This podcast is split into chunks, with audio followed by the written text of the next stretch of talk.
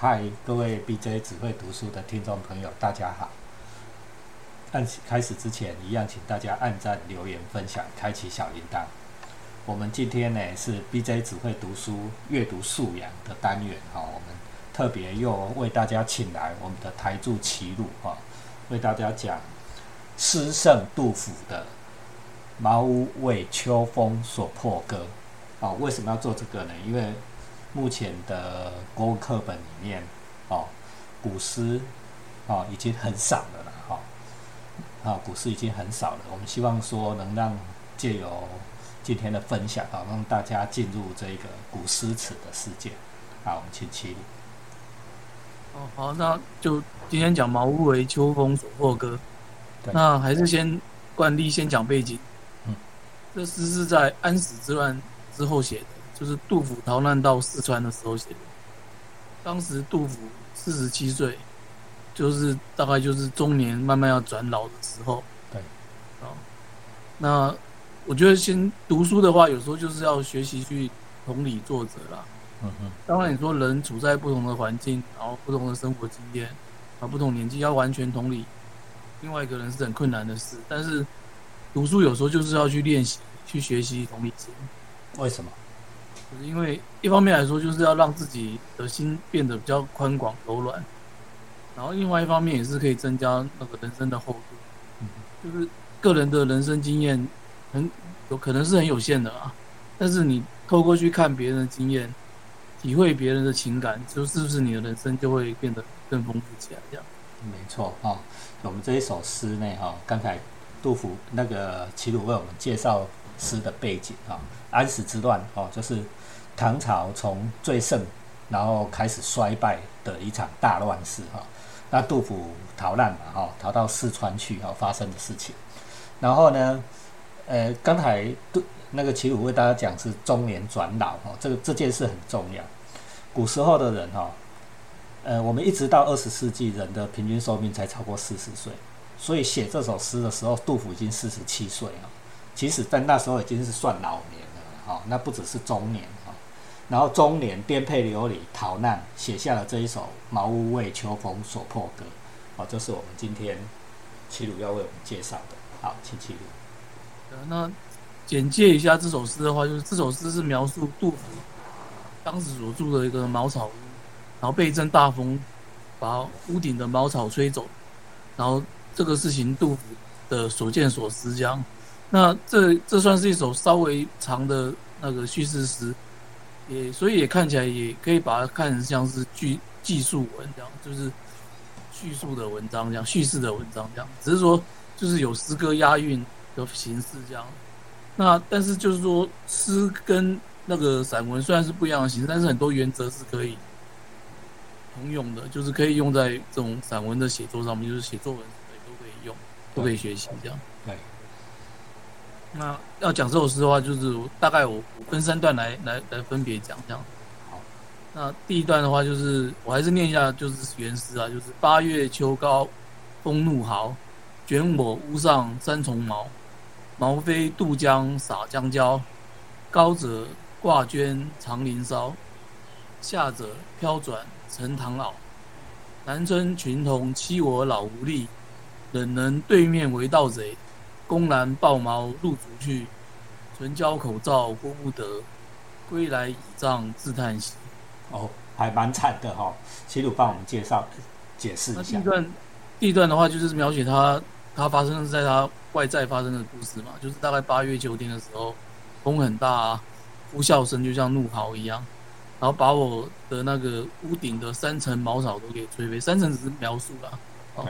那以前这种这种简陋的最简陋最简陋的房子，就是屋顶是不像现在就是有有砖瓦、有屋瓦的，对啊，它只能用茅草这样铺一层一层铺起来，就是能够简单挡雨就好，最简陋的茅屋这样。对。然后它的茅草呢被风卷过，然后就飞飞过河，然后洒在河边这样子。然后吹得高的呢，就可能就挂在树梢上面；那吹得低的就就掉河里，就沉到水里这样。对，那南村那些小孩欺负我年老无力啊，怎么能够当当着我的面就当起盗贼，公然把我家飞走的茅草就抱走？然后我想要呼喊，但是纯交口罩叫不动啊，所以只能啊独自回来，靠着拐杖独自叹息这样。嗯哼，就是这一段，这一段就是一个呃，完全就是一个叙事描写啦。好，那对，那你看一看，就是欣赏可以欣赏一下这一段，就是很简单，但是很生动，那很有画面感。对啊，那我是觉得说，就是讲故事有时候就是不用先把自己的诉求讲出来，而是先用描述把人家带进情境情境之中，那个读者人就会自然的理解这样。哦，这个很重要哈，这大家一定要学会这个技巧哈。我们常常讲说，为人要直，为文要曲，好，这是讲故事最重要的技巧。你要讲故事要曲曲折折，一开始不要直接讲主题哈，不要老师出什么题目你就直接写什么题目，不不要这样写。你要先描述一个情境，让人家融入那个故事里面，你才开始写你的故事哈。这是一个很重要技巧哦，齐鲁已经教给大家了，来。然后，另外赏析上的话，就是因为它毕竟是诗歌嘛，其实我们可以用念的。然后你可以去看一下这前半段的韵脚啊，什么豪啊、毛、焦、骚、媪，对，这凹韵啊，都是凹音。然后一可是它音好感觉是越来越越越越上，就是越越尖锐这样，一直到媪好像突然降下来，对，就是有一种声调一路拔高，然后越讲越激动，然后当到媪就突然沉沉淀下来的结束的那种感觉。对。对啊，那下半段也是有，假如说去念的话，你会感受就是它好像说越那种，随着它音调就好像越来越低沉，越来越无力，对啊，就是这个这个音调也呼应了这个整件事描述是整件事情的心情的那种经过说从一开始的惊讶紧张，然后到最后无奈，然后心情低落这样，对啊，那诗歌我觉得就是要用念的啦，那边念的时候会就边去感受一下这个这个韵律跟这个心情。哦，这很重要哈。诗歌跟你读那个论文不一样，哦，读论文你不一定会念出来了哈，因为有时候也没办法念，它是非连续的文本哈，有时候是图啦，有时候是表之类的。但是我们读诗歌的时候，你一定要念哦。尤其我跟大家透露一下，在唐朝的时候，有学者考证，唐朝的时候其实是古汉语哦，古汉语是。现在留存下来，大概就是我们南边啊，哈，就是什么粤语啦、闽南语啊这种。所以有人说哦，用台语读，用台语读哦，才是真正的那个古音啊，哈。啊，我我这首诗我不会念啊，所以我不敢献丑啊。大家可以试试看哦，就读读看哦，那个音，刚才其实我提醒大家的那个音韵、音调的问题哈，也能展现出心境。它其实是跟诗歌相合。好，那接下来讲第二段，就是我还是念一下原文，就是“尔请风定云墨色，秋天漠漠向昏黑。负心多年冷似铁，娇儿恶卧踏里裂。床头屋漏无余处，鱼脚如麻未断绝。至今尚乱少睡眠，长夜沾湿何由彻？”那白话解释一下，就是说第二段就是在描写，就是刚才发生那个茅草被风吹走之后后续的状况这样。那就讲说啊，不久那个风停了，但是天空乌云密布，就是云墨色，乌云密布，然后天色转黑，就像黄昏一样暗这样。然后接着就是下雨了，然后他说多年的被子呢，跟铁一样又硬又冷。那小孩睡姿不好，把棉被都给踏破。这个这个踏破就是言外之意，就是说这个被子这个冷硬之外，还还是破的，这样就很惨。然后屋子里面呢，到处都是漏水，然后雨水从屋顶漏下来，一丝一丝的像线一样。然后他说，自从战乱离家逃难之后呢，我就睡不好。那今晚更是又冷又湿，那长夜漫漫，将要怎么过呢？哦，这个我不知道大家有没有这个经验哈，在冬天的时候，在台湾好像比较少哈。冬天的时候哈，那个晚上的被窝是冷潮湿哈，这种经验我跟大家分享一下。我以前当兵的时候在北部巡海岸，那个海岸旁边的那个边防哨啊哈，那个我们要防人家偷渡走私的那个哨啊，海巡哨里面的阿兵哥，每天晚上都就像杜甫所描述，就是没有办法睡，因为。你知道北海岸的冬天又下雨又湿，对不对？那个棉被啊，当兵那种大棉被都是湿的、潮湿的。你看又那么冷，裹在棉被里面，那个阿兵哥都是会冻到哭哦。你看铁汉都会哭，何况是一颗穷文青老诗人哈。那杜甫就写的非常的传神。好，那就继续念第三段。来，那第三段叫“安得感广厦千万间，大庇天下寒士俱欢颜。风雨不动安如山，呜呼！何时眼前突兀见死无？吾如独破受冻死亦足。”嗯，好，那这这一段就就是刚刚前面都在描述，就是外在的那个状况，多么惨这样。那这一段就突然就转向内心期，而且就是他就他就讲说，啊，怎么样才能够有很多很多的大房子，让天底下这些穷苦的读书人都可以住开心的住在里面，就让风雨在外也安稳如山。哎呀。何时我眼前突然看到这样的房子？这样的话，我就算只有我独自在这个破房子里面冻死，我也甘心这样。哦，你看，哦，你看杜甫开始哈，这是一个重要技巧，先写外面，然后再写里面哈，再写你的内心戏哈。那前面这两句话“安得广厦千万间，大庇天下寒寒士俱欢颜”，然后这个已经不合那个诗的格式，因为你看哈，已经。前面这个七个字，后面这个一二三四五六七八九九个字，那七个字加九个字，哪有这样子？后面再加一个呜呼，又两个字，对不对？哈，已经那个格式已经乱掉了，但是这个还是在一直流传到今天，还是名句哦。这两句还是名句哦。只要那个穷读书人啊，哈，感叹我们自己很没用，哦，我们就又在讲说安得广厦千万间，大庇天下寒士俱欢颜。天下寒士讲的虽然说啊，好像我要照顾天下所有的读书人，其实应该是反过来讲，说怎么没有人要来照顾我这样的意思啦，哈，对不对？好来，但是就是就是这这这这两句真的就是名句啊，这两句气魄我觉得非常的大啦。嗯嗯。因为前面嘛，杜杜甫都是在讲自己的经历啊，什么茅茅屋那个茅草被吹掉什么的，好像都在那边碎碎念在抱怨嘛。那可是到这这一段这这两句的时候，就是话锋一转。他就不再停留在好像哀哀怜自己这样，当然你说，其实骨子里当然是哀怜自己啦。可是他至少写的时候，我觉得他就一个一个很巨大的转换，就是他不只写自己，他就告诉你说，啊，其实天下间跟我一样这么辛苦的人还很多啊，对啊，那那那经由这样子自己的痛苦啊，转转变成对其他人的痛苦的这种的同情啊，这种大爱，我觉得这种情怀其实是很了不起的。对吧？嗯哼那那另外另外就是说，这个愿望其实要落实，这显然也不是杜甫做到，他只是他的愿望。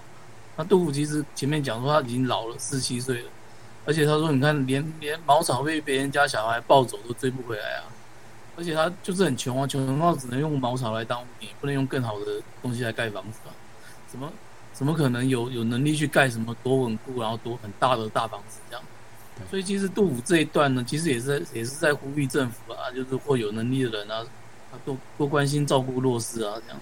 就安得广厦千万间啊！哦，我 到底要怎么去弄到广厦千万间，才能够照顾这些人？或者是人，你们为什么都没有这样照顾我？